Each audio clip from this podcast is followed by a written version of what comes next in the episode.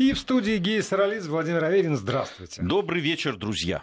Мы, как всегда, с Геей будем обсуждать те темы, которые нам показались наиболее важными сегодня, и вас призываем присоединяться к этому обсуждению.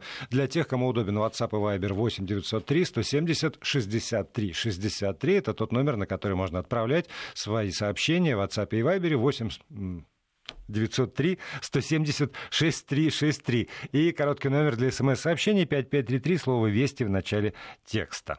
Можно писать. Ну, Франция, это история с нападением, с нападением да, на полицейский участок. Совершенно какая-то умопомрачительная. Четверо ну, убитых. Э, четверо убитых, да, нападавший был застрелен. Это вот те, та, та информация, которая поступает. Надо сказать, что она э, очень скудная. Эта информация, вроде как по сообщению французских, французской радиостанции, нападавший также работал в префектуре полиции. Причем долго же он там. Да. Не просто так, а порядка 20 15 лет. Да, э, значит, ничего не, не о мотивах нападавших на данный момент не сообщается. Квартал был оцеплен, не знаю, как до сих пор. Там э, на месте там, находился глава МВД Франции Кристоф Кастанер. Э, приезжал туда и премьер-министр Франции Эдуард Филипп. Э, вот, э, в общем, Макрон больш... приехал. Да, и ну, первые сообщения, естественно, ну, в той обстановке, которая существует, вообще, конечно, э, всякие мысли о теракте, но пока это не опровергнуто, но и не подтверждено. Вот ну, мотивы вот, пока не непонятны. Да, ну, ну вот здесь вот для меня всегда каждый, каждый раз встает проблема. Вот как, что квалифицируется как теракт, а что не как теракт. То есть если политические требования какие-то выдвигаются, тогда это теракт. Да, сейчас же зачастую, особых никаких вот, политических... Зачастую не выдвигается. Да. Там человек человек с ножом, э, интифада ножей, вспомним, в Израиле, просто режет первого встречного на улице, и это теракт, э, потому что они разделены национальностями, вероисповеданиями. А если здесь не разделены, то это не теракт, а вот там Брейвик, э, значит, это, это что? Ну, теракт, безусловно. Безусловно. А, это... а почему это не теракт? Не, ну, понимаешь, если, если, допустим, выяснится, что человек, который работал в префектуре, у него были какие-то конфликты рабочие там и так далее, ну, просто, мне кажется, это юридические термины, которые... Вот, ну, вот, со... да. Э, то есть преступление совершено там на, как там, на, на почве да, да. неприязненных отношений, это да. называется, и так далее. С другой стороны, вот эта вот история, на мой взгляд, ставит э, еще одну проблему, Э, про которую я, не знаю, постоянно говорю, и, наверное, люди думают, что я маньяк какой-то, но э, вот я много лет пытаюсь понять, насколько те изменения, которые произошли в мире после э, сентября 2001 года, разумны со всеми вот этими бесконечными рамками, а, с а, попыткой или там а, сегодня вот еще обсуждали проверять ли сумки в универсамах, скажем, ну вот все равно появление какого-то огромного количества людей, охранников на транспортных всяких узлах, там на вокзалах, в метро, где-то еще, и все эти люди Э, реально ведь э, там, они оплачиваются для того, чтобы избежать как раз вот возможных терактов. В результате сегодня в том же самом Париже берет человек керамический нож, проходит через рамку металлоискателя, который, соответственно, никак не звенит, никак на это не реагирует, но он делает то, что он делает. Он лишает жизни других людей. Причем, ну, там, не в немалом количестве, с моей точки зрения. Правда, это, это ужасно. В центре Парижа несколько жертв, и еще и вот внутри полицейского участка. А, а значит, эти рамки, э, они неэффективны они, насколько они неэффективны. Дослушаю тебя, да, и потом да, стану возражать. Да, и, и, наверное, будешь возражать. Но, правда, я каждый раз задумываюсь. Это, эм, вот, это все такая декорация, это, ну, простите, пугало на огороде, чтобы вороны не, не, не летели. Или это реальный инструмент, э, который призван как-то оградить от, от, от каких-либо последствий? Я ровно этот вопрос задавал в Израиле где, как известно, уже да, давно, да. да, и рамки, и охранники, и, и, люди, и так далее, года, да. да, и это все давно и так далее. Я говорю, ну вот как раз вот был, ты упомянул антифаду ножей, как раз это был этот период, я был, находился в Израиле, и в Тель-Авиве, и в Иерусалиме, и там с, говорил с местными жителями, нашими репатриантами, вот, я говорю, ну вот, ну все равно же, вот посмотрите, ну вот они находят какие-то способы. А они стоят на своем. Нет, это все работает, это спасло тысячи жизней, как они считают. Да, там все время там, преступники, э, террористы находят какие-то способы. Но это не значит, что надо э, отказаться от этого. Вот они на этом стоят, и я им верю. Потому что, ну, вот уж это государство, э, что касается терроризма и борьбы с ним, оно действительно, там, наверное, одно из самых передовых в этом смысле. Поэтому это это, э, это как, ну, да, это теория щит и меч, когда, да, там э, э, все время находится какое-то новое угу. оружие, ну, да, и все время пробивает надо... любую броню, нашу броню не пробивает никакой снаряд, да? И вот, да, и вот это, это всегда развивается, это все время происходит, но это не значит, что надо вот плюнуть на это и, в, ну, все равно что-то придумают, так что, ну, давайте на авось полагаться. Поэтому, не знаю, я к этому отношусь очень лояльно. Мне я считаю, что все, что делается для безопасности граждан простых, это должно делаться. Другое дело, там, ты прав иногда, ну, вот, когда говоришь о том, что иногда это превращается в рутину, а когда это превращается в рутину, то, э, соответственно, люди перестают на какие-то вещи реагировать и не выполняют свои обязанности. Вот это, это очень опасная вещь, потому что как раз там люди должны быть всегда на чеку. Надо, ротация должна быть, там еще что-то. Это специалистам Учеба, виднее. профессионалы. Потому да. что, опять же, когда ты говоришь про Израиль, вот эти мужики э, с цепким взглядом, которые вот этими взглядами там прочесывают толпу, одна история. А, и дядьки, простите, с, которые между собой обсуждают рыбалку вчерашнего, иногда поглядывая в сторону толпы, это другая история. Ну, ты знаешь, э, если говорить о том же Израиле, раз уж мы начали говорить, что там, ну, понятно, одни, одно дело люди, которые там, там в аэропорту, да, да, там, ну, а там, другое где, дело где там в больших торговых центрах, или там есть же охранники даже в маленьких магазинчиках, там, да, где-то несколько лавочек там, и так далее, на, на каких-то участках улицы и так далее. Но это тоже, в общем, не, не самые, там, видимо, профессиональные профессиональные эти люди, хотя, э, насколько я понимаю, там просто так э, тоже не устроишься. Ну, могу ошибаться, не небольшой специалист в этом. Но ты знаешь, я здесь исхожу из пословицы, да, там, береженого Бог бережет. Вот в этом мне кажется, что все, что касается безопасности, здесь не бывает избыточной. Вот она должна быть. Э, я даже отчасти с тобой соглашусь. Еще, еще один фактор. Я задаю вопрос, я, я не утверждаю. Очень может быть, что для огромного количества людей психологически легче. А это тоже немаловаж... да, немаловажный фактор. Безусловно. И вот я каждый раз, когда э, там прохожу, я вот об этом тоже задумываюсь. Ну, ладно, у меня э, так устроен мозг. Но, наверное, для огромного количества людей наличие этих рамок, этих вот машин, которые просматривают, там э, какого-то ящика при входе в метро, в который надо поставить чемодан, там закрыть на все, на все замки и после этого только включить что-нибудь, э, какой-то анализатор. Наверное, это срабатывает еще вот просто на успокоение да. людей. Что, С одной что, стороны, что немаловажно, успокоение... за, за это, наверное, тоже можно С... заплатить. Безусловно. Но, но работает ли это на успокоение? Ну, людей? я, я, вот правда, здесь либо надо со специалистами говорить, которые тоже всех угу я надеюсь, всех секретов не выдают, и там есть какие-то вещи, которые не мы не должны, и, и не обязаны, и не должны точно знать, как не должны этого знать и те люди, у которых есть преступные замыслы. Вот э, в данном случае я всегда полагаюсь на профессионалов. Ну, правда, это, это совершенно другая область, они по-другому мыслят, они по-другому это изучают и знают, и здесь вот, ну, вот мне ничего не остается, как полагаться просто на то, что те люди, которые занимаются моей безопасностью, делают свое дело честно. Да, но когда я говорю про психологию, вот я тут готов обратиться и к слушателям нашим. Если можно, напишите, пожалуйста, вы, вы чувствуете себя спокойнее и увереннее, зная, что все это есть, и это, это не подвох, это не ирония. Совершенно я, я искренне спрашиваю, влияет ли на вас наличие этих металлических рамок, этих охранников? Я прихожу там в театр Станиславского и Немировича Данченко, и у меня на входе правда, ну, это рамка раз, и, а, правда, предельно вежливые люди, там, мужчины, женщины, которые работают, они проверяют, я часто с рюкзаком, вот фонарем, значит, во все потаенные места этого рюкзака они обязательно заглядывают, и, а, в общем, я, правда, я с большим уважением отношусь к их труду, но э, насколько это целесообразно? Если это хотя бы психологически на нас с вами действует э, успокаивающе, позволяет нам не дергаться и не нервничать, это, правда, очень большое дело. Но действует ли это на нас или нет, пожалуйста, если не сложно, напишите свои ощущения по этому поводу, что вы даже не думаете, а что вы чувствуете э, по этому поводу. 8 903 170 63 63 в WhatsApp и Viber и 5533 для смс-сообщений, кому удобнее слово «Вести». Только не забывайте, если пишете нам сюда смс -ку.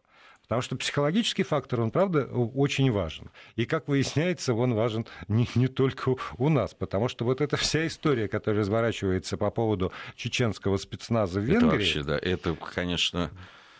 А, ну, поясним. Да слушателям, что появилась информация в норвежских СМИ, что интересно, в средствах массовой информации, о том, что там якобы какая-то, какой-то спецназ российский там на Шпицбергене чего-то там делал. Потом стали, видимо, чтобы страшнее было, а, значит, норвежскому обывателю сказали, что это был чеченский спецназ, какой-то летучий, э, значит, и так далее. Какие-то фотографии там... Нет, фото... вот что меня удивило, потому что там фотографии э, с, с американских спутников, условно, которые различили, что это чеченцы. Не спутники, самолеты. Самолеты, да, это, это, это, это важно. С самолетов. Что... Они различили, что это чеченский спецназ. Хорошо. Эти фотографии не опубликованы, но фотографии из социальных сетей неких людей, которые, значит, обознач... на, на фоне аэропорта. На, на фоне аэропорта. а, как, ну, пишут, что в военной форме, мне кажется, в военной форме, но неважно, в общем. Они тут же нашли э, данные, которые подтверждают, что сами эти люди, секретной миссии, пребывающие там в Норвегии, они у себя в социальных сетях, наплевав на все секреты, это все Причем они там так это все стоят там во фронте, просто делают фотографии, чуть ли не парадные такие. А, ну, надо сказать, что официальный представитель Министерства иностранных дел России Мария Захарова в ходе брифинга уже опровергла все это, заявила, что российская страна просто шокирована этой информационной, русофобской, как она выразилась, активностью и массированными вбросами о якобы присутствии российского спецназа в Норвегии. А, ну, я, я напомню, что такое Шпицберген. Это важно в контексте, да, да это архипелаг Шпицберген, он расположен в, ледовитом, в Северном Ледовитом океане, и, и имеет он международный правовой э, статус. Еще в 1920 году э, был трактат, который был Э, установил суверенитет, суверенитет тогда Норвегии над этой территорией, но при этом государства, участники этого договора, э, который был подписан, в том числе и Россия, они имеют право на эксплуатацию ресурсов на Шпицбергене. На и, хозяйственную и, деятельность. Да, и на территориальных вод, да, там вот оговаривается. Но надо сказать, что на нынешний момент Россия единственная страна вот из этих подписантов э, этого трактата 2020 года, кроме Норвегии, которая присутствует на островах. Там есть российское присутствие, там есть шахты, ну, наверное, многие об этом знают, там да. Ну, вахтовики и, работают. И еще одна немаловажная деталь, э, как я понял, это демилитаризованная зона. А, для того, чтобы вот как раз все эти страны-подписанты имели возможность, там, не боясь осуществлять хозяйственную деятельность, там не должно быть э, людей с оружием. И вот, собственно, это и вызвало э, такой ажиотаж в публике, насколько я понимаю. Ну да, в средствах массовой информации. Ну, на мой взгляд, это классический вброс. И я, я вот для себя, это мое, я, я думаю, что так же, как журналисты из средств массовой информации Норвегии, они примерно столько же знают обо всем этом, сколько и я. Но на мой взгляд, это совершенно вот такой классический вброс, и я его связываю исключительно с вот той напряженностью, которая есть вокруг вообще Арктики. А, да, о том, что там Россия бряцает оружие в Арктике, что Россия вот все захватила, Россия то, Россия все, вот это с, э, с этим очень э, я связываю многие вещи, а, да, и, и по поводу вот тех статей, которые выходят о Северном морском пути, э, удивительно, да, с одной стороны они говорят, пустите нас, да, мы тоже хотим, с другой стороны говорят, это невозможно. Вот как это сочетается у них в головах, я не очень понимаю. Они понимают, что за эти годы э, действительно военное да, там, э, присутствие России ну, на своей территории, абсолютно законное и так далее, оно усилилось. Есть специальные подразделения, которые этим занимаются, там идет боевая учеба, в общем, все. Космодром, в конце концов. Все, все, все как надо. Э, есть техника специальная, которая, я ее видел, и это потрясающе. Конечно, это просто воображение. Тоже опять небольшой специалист, но то, что рассказывали специалисты об этом, которым я доверяю, это уникальные вещи. И это, конечно, будоражит. Но для того, чтобы это будоражило не только политиков и не только военных этих стран, да, которые э, с опаской поглядывают на Россию и в Арктике, э, мне кажется, вот такие вещи делают. Посмотрите, вот они, страшные русские, уже здесь, уже они тут вот где-то чего-то. Причем я попытался, ну, там есть переводные, там я норвежским не владею в последнее время, вот, поэтому э, да, на какие-то переводные... В последнее время звучит особенно хорошо. Да, вот. Забыл. Там нет ни одного внятного какого-то аргумента, что же они там делали, вот, понимаешь? Вот, вот я тебе говорил еще про это до программы, потому что э, я не знаю тоже, были или не были, но мне кажется, что если уж туда пришел какой-никакой спецназ, неважно какой, он чеченский, не чеченович, спецназ, то он пришел зачем-то. Он там должен что-то совершить. Но не на экскурсию же на школьном автобусе поехали, чтобы посмотреть все то, что можно увидеть, собственно, и на Кольском полуострове. Знать, если они туда уже зашли и по работе, и вот там как военные подразделения, они обязаны что-то сделать. Но тогда покажите мне результат их деятельности. А если у вас нет результата, тогда я, как человек, который, ну, тоже небольшой специалист, например, там в, в системе обороны э, в Норвегии и норвежском языке, но, в общем, я встречался со спецназовцами в разных ситуациях. Я считаю, что безрезультатно они не ходят. Ну, вот... Они уж если пришли, то должны обязательно что-нибудь сделать. А раз они что-нибудь ну, зашли и сделали, то тогда, значит, у противной стороны должны быть результаты их деятельности для того, чтобы убедить меня. Хотя есть еще один любопытный момент во всей этой истории истории. Вот, может быть, это тоже характеристика а, нашей эпохи. Сначала мы показываем какое-нибудь кино, или сериал, а потом с, с, с, с упорством достойным лучшего применения воплощаем его в жизнь. И один пример мы видим э, у соседей, значит, у одних, а тут другой пример, потому что не так уже давно вышел же сериал, Да-да-да. да, оккупированный, да, как-то вот, вот ну, что-то... Что вот интервенция. Такое, интервенция, да, вот как оккупация, как, как там, по-моему, оккупация все таки называется, про то, как вот э, э, бедная несчастная Норвегия оккупирована, значит, вот боевыми ребятами из соседней страшной России. И, и нет продолжения. Как это так? А второй сезон? А в реальности? Ну, ты знаешь, вот ты очень, очень тонкую тему э, затронул про сериалы и про продолжение. Ведь удивительным образом сериал «Чернобыль», который был снят, да, он совпал потом с целой серией публикаций и о Чернобыле, и об атомных э, станциях, и о безопасности или небезопасности. За ней последовали документальные фильмы какие-то, которые, я так понимаю, начали сниматься еще до того, как, да, там, э, пока шел этот э, сериал. Я не верю в совпадение. Ну вот не верю. Я не верю, что э, вот так вот неожиданно и э, как-то э, раз вот появился сериал, а за ним такой шлейф сразу. Ну понятно, ладно бы прошло какое-то время, и понимая, что это вызвало очень большой интерес у публики, ну давайте его подогревать дальше, будет интересно и это, и это посмотреть. Так бывает. Да, как в свое время там парк юрского периода, да, там вот этот всплеск э, интереса к динозаврам, особенно у детей, да, вызвал которые, по идее, да, не должны но, были этот фильм смотреть. Но, но, с другой стороны, бывает и так, что снимается какой-нибудь фильм, который попадает вот в болевую точку, в какой-то нерв. Вот э, сейчас как, как же это про, про, про мальчика, про сироту был фантастический совершенно фильм, простите, ради бога, авторы, я забыл его название, что-то... Да, и это как-то вот попало так в, в, в нерв общества, что пошли волны самопроизвольно. Действительно так бывает. Очень может быть, что очень мощная художественная работа, с моей точки зрения, сериал «Чернобыль» — это очень сильная э, художественная работа, это произведение искусства, вот э, попал в, нерв, э, в, там, в, в ожидание, в боль в какую-то, всколыхнул интерес к проблеме, и, и, и из-за этого тоже.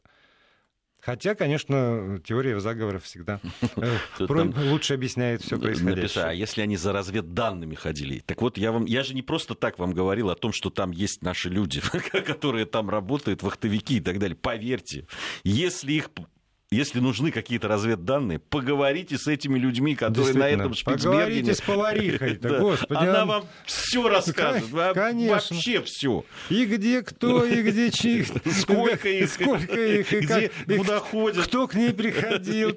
Все расскажет. Поговорите с поварихой. Потому что, а, правда, вот, а, наверное, у нас есть некое такое а, ложное представление о том, как собираются разведданные. Это обязательно должен быть Штирлиц или там засланный казачок в правительство там, той или иной страны, или вот, значит, отряд, э, заброшенный в тыл, в тыл врага. На самом деле, про это говорят все разведчики. Там 99% информации собирается из открытых источников и просто анализируется. А уж в ситуации, когда этот действительно Шпицберген э, много десятилетий используется как э, открытое, в общем, пространство для для совместной хозяйственной деятельности, когда там, конечно, разделены зоны влияния, но а, тоже я беседовал с людьми, которые там работали. Вот это вот съездить к, к норвегам там в магазин, вообще не, не, не, это не проблема. И поехать по этому Шпицбергену, там никто колючей проволокой, ничего, там все, все данные известны. Да не, ну это... А, я считаю, что это классическая пугалка, и ты абсолютно точно заметил, что вот это вот еще наслаивается на этот э, сериал, который появился и в Норвегии имел большой успех, насколько я, и то даже и не только в Норвегии, как я понимаю. Вот, э, вот ну, классическая пугалка, классические вот это э, русские идут. Подожди, нам тут пишут, а почему бы нашим не снять сериал, как Норвегия напала на Мурманск и захватила дивизии имени Брейвика, и местные партизаны всех их порезали на шашлыки? Потому что в голову не придет. Вот, Вы понимаете, знаете, вот, им зачем-то приходит. Вот а? потому что, правда, я абсолютно уверен, что никому э, не, не придет в голову э, не написать такой сценарий, не снять такой сериал, и даже если он будет снят, то никому из нас с вами не придет в голову его посмотреть. Вот там про то, как марсиане атакуют Землю, пожалуйста, это мы, да, это мы вполне поверим и с большим интересом посмотрим. Но по поводу того, что Норвегия захватила Кольский полуостров, ну, правда, ну, есть же границы какие-то то, что фантастики. шашлыки порезали, поверим, конечно, но большого интереса к этому не проявим. Да. Ну и, кстати, спасибо всем, кто написал, что, правда, вся эта система безопасности положительно влияет на психологию. 20.33 в Москве. Владимир Аверин, Гия Саралидзе по-прежнему в студии Вести ФМ. Продолжаем обсуждать мы темы, которые обратили на себя внимание наше. Э, и предлагаем и вам также принимать участие. Кстати, большое спасибо за активность и за э, отклик. Очень много сообщений у нас. Вы уж простите, что мы не все можем зачитать, но... Мы, мы, мы не все цитируем, но иногда используем без прямого цитирования. Плагиат, да, вот так вот прочитаешь что-нибудь, выдашь за свое, и, в общем... Тем и э, живем. Да, тем, 2%. Да, спасибо всем тем, кто эти, эту пищу для э, моего, по крайней мере, ума подбрасывает. Следующая тема, да, что у нас? Э, 3 октября, красный день календаря или, что, или собаки? Ну как, Всемирный день трезвости. Да, ну, ну давай, э, давай с собак все-таки, а трезвость на завершение программы. Ну хорошо. А, в России предлагают ввести аналог ОСАГО для собак. Хозяева животных будут страховать их на случай агрессии. Порванная одежда, укусы, грязь, э, грязь на территории, все вопросы к страховой. Вот э, такая, такая вот, э, такое вот предложение. Э, по мнению специалистов, кроме усиления мер ответственности за жестокое обращение с животными, необходимо также сделать более доступной систему добровольного страхования домашних любимцев. То есть, кроме того, что разработали и внедрили систему очень разнообразную штрафов да, для там, там владельцев... список, а его уже внедрили, его, по-моему, разработали пока, пока еще не, не подготовлен, внедрили, но он да, подготовлен. подготовлен да. список штрафов. Вот комсомоль, московский комсомолец про это вчера написал, и там прямо 12 пунктов. Э, ну, но это то, что касается штрафов. То есть, если, например, натравили животных, если ваша собака... Да, там причем еще так, если покусала... сама собака бросилась, это одно. Если ей фас сказали, как это доказывать, вот. как это я не очень понимаю, если честно, вот правда. Там а, есть разумное очень, по-моему, это все, что касается жестокого обращения с собаками, обращения с животными, использования их в коммерческих целях, это вот э, собачьи бои, разно, бои разнообразные. Там животных, использование стимуляторов для наращивания агрессии в этом самом животном, вот это да. А все, что касается содержания вот этого вот э, э, там, домашнего питомца, вы гуляете с собакой, две собаки, проходя мимо, вдруг сцепились, и ваш пес покусал чужого. И за это, значит, вот обязательно административное правонарушение, штраф от 3 до 5 тысяч рублей. Я по этому поводу всегда вспоминаю, когда моей скачихе был 8 месяцев. Скотч-терьерша Вот. И э, сосед был у нас такой гордый владелец, тогда было очень модно, это был э, середина 90-х, бультерьеры, вот эти вот, значит, и он с бультерьером, и этот бультерьер наводил ужас на всю округу. Она дура, это маленькая, она вообще ничего не понимала, он к ней что-то сунулся, а в ней как раз переходный возраст, и она его покусала. После чего он, правда, никогда к ней больше не совался, но хозяин готов был меня убить. Он говорит, как, ваша собака? Я ему говорю, слушайте, моя собака в 14 раз меньше вашей. Вот, вот что это? Ее зубы. Ну, зубы есть, конечно, скотч-терьер. Но вот э, формально, да. Формально, если, если исходить из того, что предлагается, вот я должен был бы заплатить штраф, хотя он сам полез к этой невинной девочке вот, с, точки, с моей точки зрения, хозяина этой самой девочки. А вот, вот ОСАГО, такая, это, это другая философия. Это значит, ты приобретаешь источник повышенной опасности. А, вот, э, ты знаешь, да, я, у меня очень жесткое отношение к этому, скажу честно. Я, я устал спорить с собаководами, с любителями собак и так далее. И на улице, и в интернете, и в, в программах, когда мы делали подобные программы. Э, меня вот эти вот, вот это, она не кусается, не бойтесь, э, и вот это, вот, вот это все, оно меня просто выводит из себя, если честно. Почему?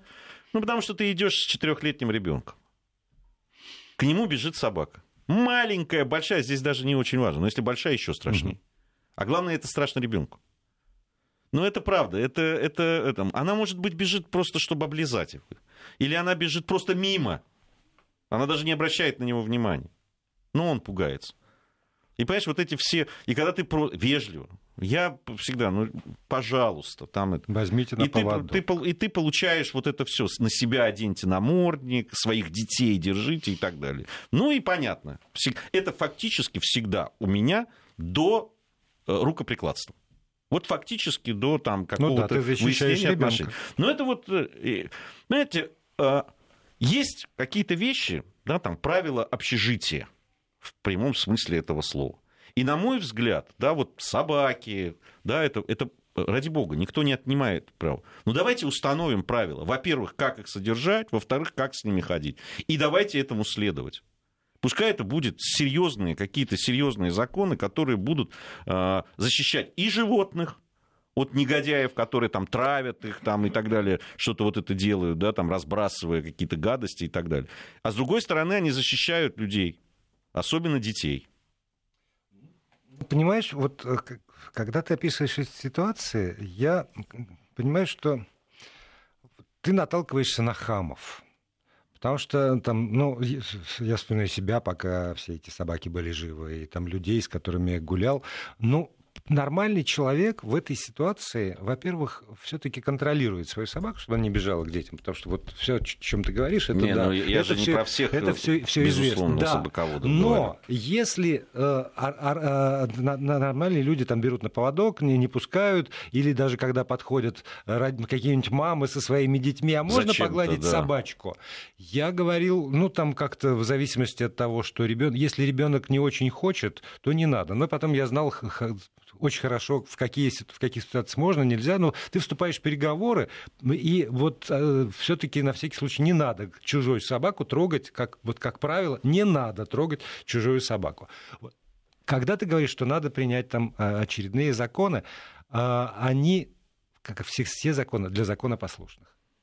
Все законы написаны для законопослушных. Для тех, кому на законы наплевать, на них будет наплевать, неважно, какой закон ты напишешь. А контролировать этот закон, вот это, как это сейчас новое такое слово, Слушай, ну, администрирование. Я понимаю, но они же эти законы, вот, которые касаются домашних животных, работают в Германии, например да, там, в других европейских там странах. Работ... Да, работают. потому что законопослушных людей нет, в проценте... Нет, потому что там ты можешь вызвать полицию, она приедет, и э, наказание невероятно. Ты знаешь, да, какой штраф, да. если твоя собака убежала и оказалась да. просто вне твоего контроля. Даже если что-то случилось, даже если, не знаю, там ты салют, фейерверк да. и так далее, там тысячи, тысячи евро, там, я уже не помню, но угу. там просто серьезная сумма. Это просто собака, она никого не покусала, ничего не сделала. Нет. Просто ее нашли, у нее она чипирована, нашли, нашли хозяина. Неважно, по какой причине она от тебя убежала, ты платишь штраф. Ну, Вот, это, ну, это вот то, что я говорю, здесь, администрирование и этого, здесь самого, абсолютно этого закон, самого закона. Здесь не, при, не про законопослушные. Там, просто если ты все время находишься, в, э, когда вы отпускаешь пса без этого, без поводка, ты находишься под э, угрозой того, что он действительно сейчас дрызнет куда-нибудь, понимаешь, и э, его поймают, Нет, и ты заплатишь извини, там, Гея, свою в, месячную в, зарплату. Извини, в этой ситуации я как раз говорю про уважение к закону и законопослушность, но не только гражданина, но и, значит, государства и тех людей, которые государство поставило следить за этим исполнением закона, реагировать на нарушение этого закона. Ну вот попробуй позвони там в наш участок и скажи, э, что здесь собака убежала, и это нарушает пункт, значит, закона хорошо, там, ну, это региональные, как правило, законы, законы Москвы о там, правилах содержания собак и они прямо с мигалками бросятся. Нет, не бросятся. Вот то-то и оно. Ну, понимаешь, когда, Я и говорю когда, про, штраф, про уважение за, к закону. когда штраф за неправильную парковку был 500 рублей, да, угу. по одному, они приходили не так часто. Как только стал в Москве 2500, ты смотри. Попробуй машину на 15 минут оставь в любом месте абсолютно. Гарантирую тебе, что тебе придет, прилетит письмо счастья. Поэтому ты знаешь, все зависит от размера иглы, как говорился в одном нашем прекрасном советском фильме. Да, но опять же, вот ты, ты все равно исходишь из того, что собака это, там, не знаю... Собака это, это друг человека. Нет, это, это предмет повышенной опасности. Потому Безусловно. что если все равно вот это страхование ответственности, гражданской ответственности собаки, это же по аналогии с автомобилем получается. Вот мне все уши прожужжали. Автомобиль это средство я повышенной понять, опасности. Я хочу понять, а если нету этого страхования. То есть, ну, человек не страхует, ну, так же, как не ходит с поводком, как так не же, ходит как не с покупает полис ОСАГО, между да, прочим. И, и, и полис ОСАГО. А с ним что будет? А ответственность какая за нарушение? Я так понимаю, это же про... сейчас говорят о, о чем? О добровольном, правильно? Да, конечно. Ну, Потому что если только заикнуться об обязательном, да. то тогда у нас же это весь... Как вы хотите, значит, этих бабушек и этих дед... Почему-то сразу бабушки и дедушки. Которые... У них единственное счастье от отрада в жизни. Вы хотите еще обложить какими-то платежами. Можно подумать, что у нас, значит, собаки и кошки только у бабушек и дедушек, у остальных нет. И вот все время это вот каких-нибудь бабушек выдвигают на первый план. Не про бабушек же идет э, речь. Ну, не главное. Вот, э, э, бабушки, еще кошки, действительно, у бабушек часто бывают. Ну, вот с собаками, особенно вот этими большими. Не, я что-то не, я бабушек не видел. Бывают у них такие маленькие соба, собачки, но сейчас речь-то о другом идет. Поэтому я, ну, я не знаю про страхование, честное слово. У меня нет какого-то определенного мнения надо подумать, да, что это даст, плюс какие минусы и так далее. Но вот по поводу правил содержания, я считаю, что это давно назрело, перезрело. Сегодня э, я слышал у нас на радиостанции был очередной сюжет э, из Питера, насколько я понимаю, потому что Саша э, делала наша замечательная Писарева, Писарева да. Вот. Опять там набросился, покусал там, и так далее. Но это ужас. Это ужас. А если ты, а я, ты знаешь, иногда смотрю статистику вот эту по происшествию, особенно с детьми. Ну, постоянно в этой, э, в этой статистике присутствует нападение собак. Постоянно. Да, но при этом я вот тоже, я там набрал нападение собак, например, и в подавляющем большинстве случаев мне выбрасывают бродячие собаки бродячие собаки. Там в Нижнем Тагиле стаи бродячих собак, на Дальнем Востоке стаи бродячих собак, там, не знаю, на северо-западе стаи бродячих собак. И э, вот это тоже проблема, о которой, ну, не знаю, я, по-моему, вот как пришел, э, сел к микрофону, так все время вот, вот это вот мы обсуждаем. И тоже какие-то деньги выделялись, и, и там, не знаю, стерилизация, кастрация, и, и приюты, и то, и все, пятое, и десятое. И тем не менее, вот это все существует. Отчасти существует еще и потому, тут, тут я опять поддержу тебя, конечно, потому что э, нет никакой ответственности владельца собаки, э, любого другого домашнего животного за то, что он э, его просто взял и выбросил. Вот не понравилось. Так, вот и выбросил. Как раз вот тот штраф, про который я говорю, который во многих европейских да. странах есть, да, вот он как раз здесь просто работает на тебе выбросить дороже, чем содержать. Понимаешь? Мы вчера здесь чуть не умерли от хохота, когда э, приш, пришла новость в Подмосковье, грузовик э, задавил крокодила. Вот, ну, с одной стороны, потому что это парадокс, Подмосковье и крокодил, но с другой стороны, вот это же тоже чей-то не знаю, там, бродячий цирк или какой-нибудь любитель экзотических животных, это не так важно. Просто некто, кто взял на себя ответственность за этого крокодила, он за ним не уследил. И, и погиб крокодил. Жалко крокодила. И водитель грузовика, собственно, тоже жалко, конечно. И вот ровно так же. Как... Взяли ответственность за собаку, вынесите эту ответственность. И тогда вот, вот это все сразу одно цепляется за другое. Законопослушные, уважение к закону, уважение к закону государства, которое издает некий закон, умение реагировать на нарушение этого закона, отсутствие лени, даже когда, может быть, штраф не так выгоден для того, чтобы договориться с кем-нибудь хотя бы на полштрафа договориться, чтобы вот как-то был мотив. Но и не решается эта проблема. Не решается она потому, что позиция государства такова или позиция гражданина такова. Это вот для меня большой вопрос. Я скорее склоняюсь к тому, что э, позиция гражданина такова, что э, никто особенно не хочет решать эту проблему. У нас был какой-нибудь опрос на эту тему? Нет. Нет, ну и ладно. Давай э, Сейчас анонсировано. За день трезвости, понимаешь? У нас день трезвости сегодня. Всех поздравляем вот, с Днем трезвости. А, видимо, к этому, к этому дню а, Минфин России объявил о том, что он хочет повысить минимальную розничную цену на водку. 215 э, у нас было до 230. Аж. Аж. Ну, вот Аж. на эти 15 рублей а почему-то Минфин считает коньяк. с коньяком там, там, там все круче. Там все сильно. Ну и коньяк-то, в общем, да, такой напиток-то. Элитный. Э, элитный, как мы помним еще с нашего советского детства. Минимальная розничная цена на коньяк может быть повышена сейчас 388 рублей да, до 424 30 рублей за пол-литра. При этом Кизлярский завод просил до 450, а Минфин говорит, ну нет, как-то дороговато. И вот на этой вот фразе как-то дороговато. Я, ты знаешь, вот почти сломался и задумался. Вот бутылка коньяка за 430 это нормально, а за 450 ну, дор... это... дороговато. Ну а вот это повышение тоже с 215 до 230. Ну вот эти 15 рублей, они действительно, они так, в общем, это что-то серьезное? Это важно, это на что-то, на чем-то отразится. Не, ну на доходах государства, наверное. Хотя, как мы знаем по статистике, на сколько процентов стало ниже потребление водки у нас? На 40. На 40. На 43. И, между прочим, ну вот это вот, может быть, кто-нибудь не слышал, Всемирная организация здравоохранения опубликовала данные по поводу того, что за период с 2003 по 2016 год, статистика у них вот, вот такова, они сейчас ее обработали, на 43% в России снизилось потребление алкоголя. Они считали по своим методикам, поэтому вот все претензии по поводу того, что там паленый, левый, там боярышник, вот у них какая-то своя, я вполне ВОЗу доверяю. И одним первым фактором, первым фактором, который называет ВОЗ, почему это произошло, из чего складывается эта политика значит, российского государства по снижению потребления алкоголя, они назвали как раз установление вот этой минимальной э, цены на, э, на алкоголь вот этой отсечки, которая позволяет с точки зрения тех, кто это внедряет, по крайней мере, бороться с э, паленым, с левым, с каким каким-то угодно и обеспечивает э, ну, рентабельную работу ну, официальных там предприятий. Про, вот Вадим Дробис, я его э, доверяю его экспертизе, он директор он Центра исследований федерального и региональных рынков алкоголя, цифры. Вадим Дробис, он сказал о том, что да, действительно, ну, если те люди, которые покупают легально легальный алкоголь люди, они, не, в общем, не почувствуют разницы с его точки зрения.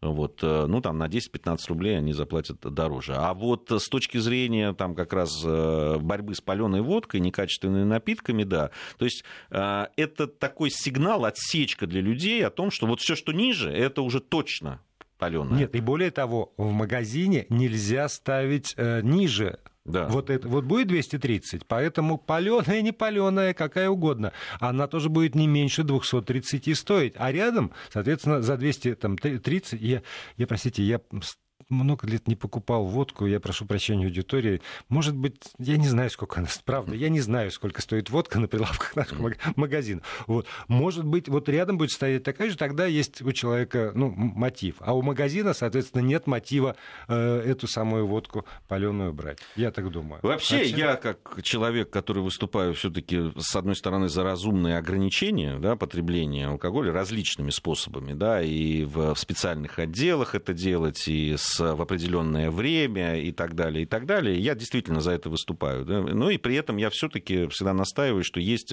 люди, которые пьют, они останутся. И желательно, чтобы культура потребления алкогольных напитков все-таки возросла, возрастала. Хотя есть люди, которые ну, отрицают это и, что, и говорят даже, что это на... Вот те, кто говорят о культуре потребления, это они на самом деле за алкоголизацию населения Конечно, выступают. Да, да, да. Споили вот. Россию. Но, но, но у меня такая позиция, угу. можно меня за это ругать, э, критиковать и так далее, я, пожалуйста, милости да. просим. Но... но один аспект еще, да, я...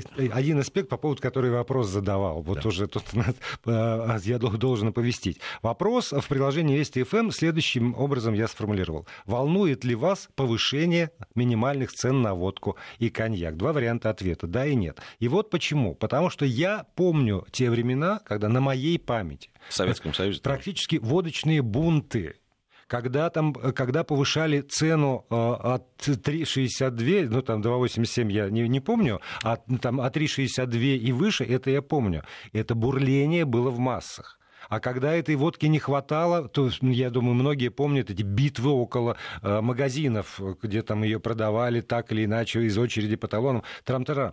Эта водка была фактором общественной жизни. И вот это вот меня сейчас беспокоит. Остается ли водка фактором общественной жизни или нет? Повышение цены на водку является ли источником какого-то раздражения в массах или нет? И что Я... ты думаешь? Да. Ну, вот что ты думаешь? Я, я, я не знаю. Мне кажется, что, конечно, она не играет такой роли, как играла э, в свое время. Ну, так я вот по поводу все-таки культуры потребления. Я выступаю за то, чтобы не водка дорожала, а чтобы закуска дешевела, понимаешь?